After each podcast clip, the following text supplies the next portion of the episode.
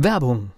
Was passiert, wenn der Chef oder die Chefin eine Auszeit nimmt und die Angestellten auf sich allein gestellt sind? Christian Pukelsheim und Michael Habekorst beschreiben in ihrem Buch Radikal weg die Herausforderungen für Unternehmer und Mitarbeiter, welche Vorbereitung notwendig ist und worauf unbedingt zu achten ist bei einer Auszeit. Radikal weg, wenn der Chef ein Jahr Auszeit nimmt und das Unternehmen dennoch funktioniert. Erschienen im Mentoren Media Verlag www.mentoren-verlag.de der Unternehmer Academy Podcast. Wir machen aus Menschen mit Know-how Unternehmer mit Erfolg. Und damit starten wir in eine neue Episode des Unternehmer Academy Podcasts und das aus gegebenem Anlass.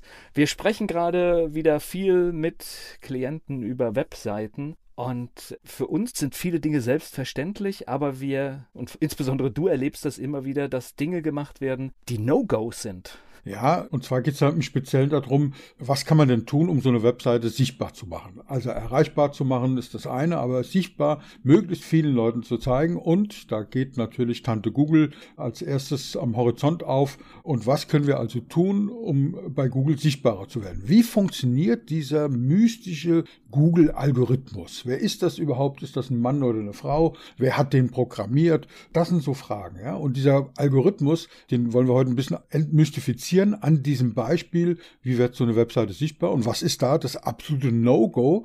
Und am Ende, das ist so ein kleiner Spoiler jetzt auf das Ende, werden wir sagen, ach nee, so einfach ist das, wenn man den Kopf einschaltet, ja, den gesunden Menschenverstand, dann ist das wirklich leicht zu verstehen wie du richtig sagst, ich habe recht viele Klienten, die gerade das Thema haben. Wir haben im Verlag immer wieder das Thema, wo wir Buchseiten machen und wo die Autorinnen und Autorinnen dann auch spezielle Seiten machen für die Bücher. Also was kann man denn tun? So, und da gibt's da ganz viele Sachen. Da machen wir eigene Podcast-Folgen von, wie funktionieren SEO-optimierte Texte. Also SEO heißt Such, Engine Optimation. Wie funktioniert das Ganze? Das sind alles Dinge, die wichtig sind. Domains, da hatten wir auch schon mal drüber gesprochen und, und, und. Da gibt es ganz, ganz viele Sachen. Aber eine Sache ist wirklich elementar, nämlich wie funktioniert dieser Algorithmus? Und wer hat den programmiert? Und die erste Botschaft ist, den hat niemand programmiert. Das ist sowas ähnliches wie künstliche Intelligenz. Der programmiert sich selber. Und der Begriff künstliche Intelligenz, der führt da so ein bisschen in die Irre. Das Ding ist einfach nicht intelligent, sondern was das Ding macht, ist Machine Learning. Das heißt, oder Deep Learning auch genannt, es gibt einfach ganz, ganz viele Daten und aufgrund dieser Daten lernt dieser Algorithmus, was ist relevant und was ist nicht relevant. Und das ist das erste Zauberwort. Google findet eine Seite gut und zeigt die in den vordersten Plätzen an, wenn dieser Algorithmus von Google die Seite für relevant hält. Und jetzt ist die spannende Frage, wann ist eine Seite relevant und wie zur Hölle misst man das? Und da gibt es ein paar einfache Dinge. Das erste ist, wenn du nach irgendeinem Suchbegriff, nach irgendeinem Thema, nach irgendeinem Ereignis suchst und dann kriegst du, Google probiert das immer wieder mal aus, so eine Seite angezeigt. Jetzt stell dir vor, du findest also die Überschriften und die Texte, die da gemacht sind, selbstverständlich gepflegt und eingegeben, nicht irgendwie dem Zufall überlassen. Findest du da eine, eine Überschrift, die dich irgendwie anmacht und sagst, ach, da klicke ich mal drauf. Und dann siehst du das auf der Seite und dann findest du ganz oben above the fold sozusagen, vielleicht noch ganz oben in der obersten Zeile, ganz viele Social Media Buttons. Was passiert dann? Ja, das sagst du, oh, guck mal, der oder diejenige ist auch auf Facebook, auf LinkedIn, auf Instagram und und und, auf TikTok. Oh, TikTok, coole Videos. Dann klickst du auf den Button und schon kommt das nächste Katzenvideo und du bist ganz fasziniert, was es da so alles Schönes gibt. Was lernt der Google-Algorithmus? Der Google-Algorithmus lernt, deine Seite ist alles Mögliche, nur nicht relevant. Weil du gibst einen Suchbegriff in die Suchmaschine ein die Suchmaschine bietet dir ein Ergebnis an und du klickst auf das Ergebnis. Damit denken die meisten Leute, ja, ist doch toll. Nein, ist es nicht, weil wenn du jetzt die Seite wieder sofort verlässt nach wenigen Sekunden, dann lernt Google, okay, war wohl doch nichts. Und damit sinkt deine Seite massiv im Ranking. Ja, das heißt, einer der Schlüsselelemente für diesen Google-Algorithmus, nicht nur für den, sondern für jeden Suchmaschinen-Algorithmus ist, wie lange bleibst du auf der Seite? Wie lange bleibst du dort? Das heißt, die Reihenfolge ist einfach verkehrt. Wir sollten auf den Social-Media-Kanälen auf unsere Webseite hinweisen. Wir sollten Blogbeiträge anteasern. Mehr lesen Sie hier. Also der Strom der Besucher muss von den Medien auf deine Webseite kommen und nicht umgekehrt.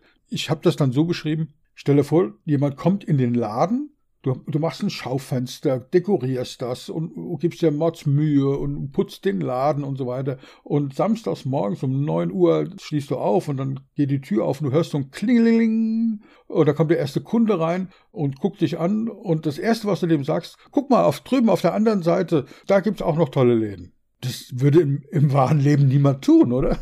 Und das ist das, was wir machen, wenn wir die Menschen wegschicken von der Seite. Das ist so erschreckend. Also mir, mir, entsteht jetzt hier dieses Bild, was ich im Podcasting auch immer wieder sage. Die Großen ziehen magnetisch Dinge an. Und das heißt, deswegen hole ich mir zum Beispiel auch nicht immer große, bekannte Leute in den Podcast, weil die zehren an deiner Reichweite. Und letztendlich ist es genau das Bild, was auch macht, wenn Facebook zehrt an deiner kleinen Reichweite im Zweifelsfall.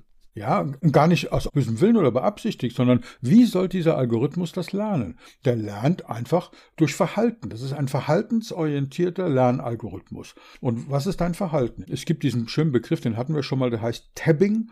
Das heißt, Leute geben einen Suchbegriff ein und damit sie nicht jedes Mal wieder zurück zu der Seite müssen, öffnen sie alle interessanten, möglicherweise interessanten Suchergebnisse in Tabs im Browser, gehen aber gar nicht auf die Seite, sondern öffnen die ersten fünf oder zehn Suchergebnisse so nebeneinander. Und dann passiert Tabbing. Das heißt, du gehst ganz schnell durch die Tabs durch und das haben wir ja schon eine Folge gemacht. Was sehen wir dann auf der Homepage? Auf der Startseite ohne zu scrollen, also above the fold, ohne die Maus in die Hand zu nehmen. Und da wird einfach schnell durchgetappt. So, wenn ich dann auf einer Seite bin, die spannend ist, wo ich Inhalte habe, wo ich vielleicht ein Video habe, was ein bisschen länger geht, wo, wo ich spannende Texte habe, wo Texte sind mit Leseautobahnen, mit Fettschriftungen, dass ich da wirklich das erfassen sage, ah, das interessiert mich. Ich habe jetzt einen kleinen Überblick über den Text, aber die, der Inhalt interessiert mich. Das befeuert diesen Algorithmus in der Meinung, jawohl, diese Seite ist relevant. Und wie gesagt, alles, was du tun musst, um den Algorithmus davon abzuhalten, da auf deine Seite zu verlinken, sind zum Beispiel Social Media Buttons oder sonstige Dinge, die woanders hin zeigen. Ja? Einer der Gründe zum Beispiel dazu ist, warum ich auf Webseiten sehr, sehr gerne die Videos von Vimeo aus verlinke und nicht von YouTube. Und auch von einem bezahlten Account aus von Vimeo, weil ich will nicht, dass am Ende meines Videos auf meiner Seite eine YouTube-Werbung erscheint mit anderen Videos. Das sind so viele Aspekte. Also es sind nicht nur diese trivialen Buttons oben in der Kopfzeile oder sonst wo. Das ist nicht, also nicht ich habe das Punkt. witzigerweise, wo du das jetzt gerade sagst, sogar schon mal gesehen bei einem Unternehmen, das ein YouTube-Fenster eingebaut hat und hatte die irrsinnige Situation, dass nach ihrem Video direkt das Video eines Mitbewerbers lief. Ja, natürlich. Das ist ja das aus YouTube-Sicht, was ja auch Google ist, ist das ja sinnvoll, weil diese Amazon-Nummer, Menschen, die sich für das interessieren, interessieren sich ja, auch für das. Das ist das, was du sagst. Das ist rüberschicken in, ins Nachbargeschäft. Genau. Sie interessieren sich hier für ein paar Schuhe. Da drüben ja. gibt es auch schöne. Vielleicht noch, schön, noch schöner da drüben, ne? ja, ja, vielleicht, genau. Empfehlung ist, das ähm, alles rauszulassen. Ne? Also diese ganzen Verlinkungen letztendlich in diese Richtung sind nicht in Ordnung. Genau. Wobei es gibt so, wie immer im richtigen Leben so ein paar kleine Ausnahmen, wo man drüber nachdenken darf. Stell dir vor, du hast einen schönen Blog, der auch gefüllt ist, indem du zum Beispiel regelmäßig die Podcast-Folgen reinmachst. Was möglich wäre, was man machen kann, sind Social-Media-Links unter den Blogs und zwar nicht, um die Leute wegzuschicken, sondern um den Menschen die Möglichkeit zu geben, diesen Beitrag zu teilen. Das kann man sich überlegen. Da muss man gucken, wie funktioniert dieses Tool. Da gibt es unterschiedliche Systeme, wie man das verlinken kann.